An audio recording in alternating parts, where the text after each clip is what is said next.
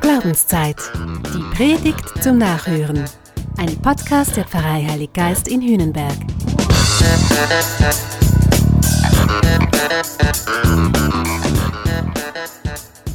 Das ist jetzt echt mal ganz großes Kino, was das Evangelium an diesem Sonntag anbietet. Da steigt Jesus mit Petrus, Jakobus und Johannes auf einen Berg. Und plötzlich wird er strahlend weiß. Das muss sowas von hell und blendend gewesen sein, meint unser Erzähler. Sowas hat noch nie jemand jemals gesehen. Und dann Magic erscheinen mit Moses und Elia zwei der existenziell wichtigsten Gestalten des jüdischen Glaubens. Hammer. Und als wäre das alles nicht schon Glamour genug, zieht dann auch noch eine Wolke auf, aus der Gottes Stimme heraus erklärt, dieser Jesus sei also tatsächlich sein Sohn. Und auf ihn sollten wir bitteschön hören. Der Wahnsinn. Aber wehe dem Regisseur, der das verfilmen wollte. Ich meine, das könnte doch nur schräg und kitschig rauskommen. Großes Kino würde solch eine Szene wahrscheinlich nicht. Und zu verstehen ist die Handlung übrigens auch nicht. Selbst Petrus, Jakobus und Johannes, und die waren dabei, verstehen in keiner Weise, was das alles soll. Wie also sollen wir das um Himmels willen verstehen? Ich muss sagen, ich habe in den letzten Tagen viel über diesen Text gelesen, sehr viel. Kommentare, Deutungen, Interpretationen und ich bin am Ende genauso schlau wie vorher. Das einzige einhellige Ergebnis ist, wir wissen über diesen Text eigentlich nichts. Da ist jede Menge Symbolik drin, viel Bildsprache, nette Details, die erspare ich euch alle. Denn weiter würde uns das im Verstehen der Handlung nicht bringen. Im Gegenteil, jedes Detail verwirrt eigentlich noch zusätzlich allerhand Action, einiges an Schall und auch eine gute Portion Rauch. Da kann man jede Menge hineininterpretieren. Und ich wette, das wird auch gemacht von vielen Predigerinnen und Predigern an diesem Sonntag. Ich möchte darauf verzichten. Ich gebe offen und ehrlich zu, ich weiß, dass ich nichts weiß. Andersherum, vielleicht ist das ja auch gar nicht so schlimm. Vielleicht ist das ja tatsächlich wie bei großer Literatur oder eben bei einem richtig guten Film. Manches darf auch offen bleiben. Es muss nicht immer alles bis ins letzte Detail erklärt werden. Das ist ja im Leben einfach so, dass nicht immer alles erklärbar ist. Und im Glauben doch auch. Vieles in unserem Glauben ist doch offen. Vieles bleibt Fragment. Und doch auch das dürfen wir ja glauben, ist auch im Fragment meines Glaubens das Ganze immer schon enthalten. Jesus, der Christus, der Gott ist für mich, für dich und für uns.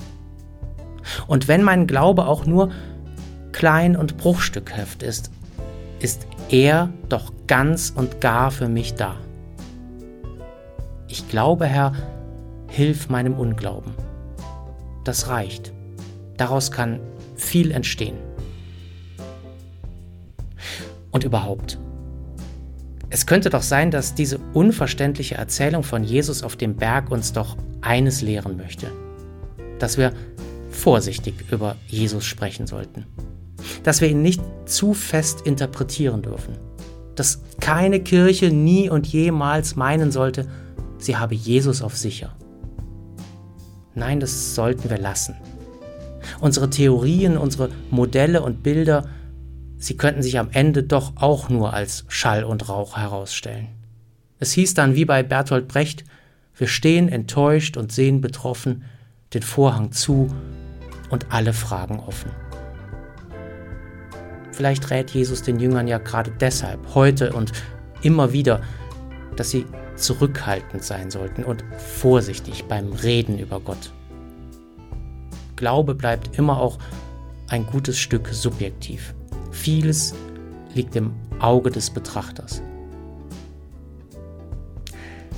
Mir fällt da aber noch etwas anderes auf. Kennt ihr das beim Krimi? Wenn die Kommissarin sich in der Tür nochmal umdreht und sagt, eine Frage habe ich noch. Das sind dann immer ganz wichtige Szenen. Da kommt zumeist in den Fall noch einmal eine neue Wendung. So ist das auch bei uns heute. Denn am Ende der Szene, als eigentlich schon alles vorbei ist, als sich die Wolke und die religiösen Promis verzogen haben, da gehen die Jünger vom Berg runter. Und es das heißt, während sie den Berg hinabstiegen, gebot Jesus ihnen, niemandem zu erzählen, was sie gesehen hatten, bis der Menschensohn von den Toten auferstanden sei. Dieses Wort beschäftigte sie und sie fragten einander, was das sei, von den Toten auferstehen. Das ist doch gut. Das könnte auch, auch uns beschäftigen. Diese Frage, was ist das von den Toten auferstehen? Jesus liefert uns ja eben keine fixfertigen Antworten. Aber Jesus animiert uns, die richtigen Fragen zu stellen. Was heißt denn das von den Toten auferstehen? Was sagt das über Jesus?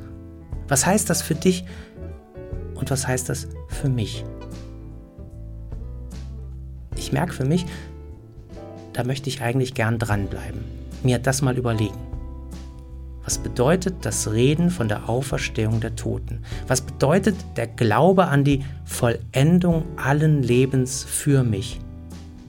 Was heißt das für mein Leben jetzt und heute?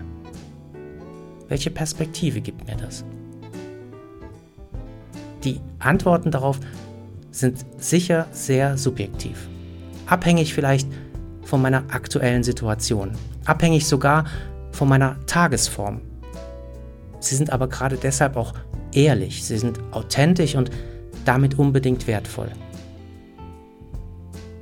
Alle unsere Fragen und all unsere vorläufigen Antworten, die sind wichtig, existenziell und wertvoll. Sie machen uns, dich und mich, zu einem aktiven Teil der Jesusgeschichte. Wir sind nicht mehr Zuschauer, wir werden Protagonisten. Wir werden zu Jüngerinnen und Jüngern. Wir werden zu einem Teil der großen Geschichte, die Gott mit seiner Schöpfung und mit dieser Welt schreibt. Und eben auch mit dir und mit mir. Das war Glaubenszeit. Die Predigt zum Nachhören. Ein Podcast der Pfarrei Heilig Geist in Hünenberg. Gesprochen von Christian Kelter. Idee und Konzeption Biesberg Media Group. Wir machen Medien.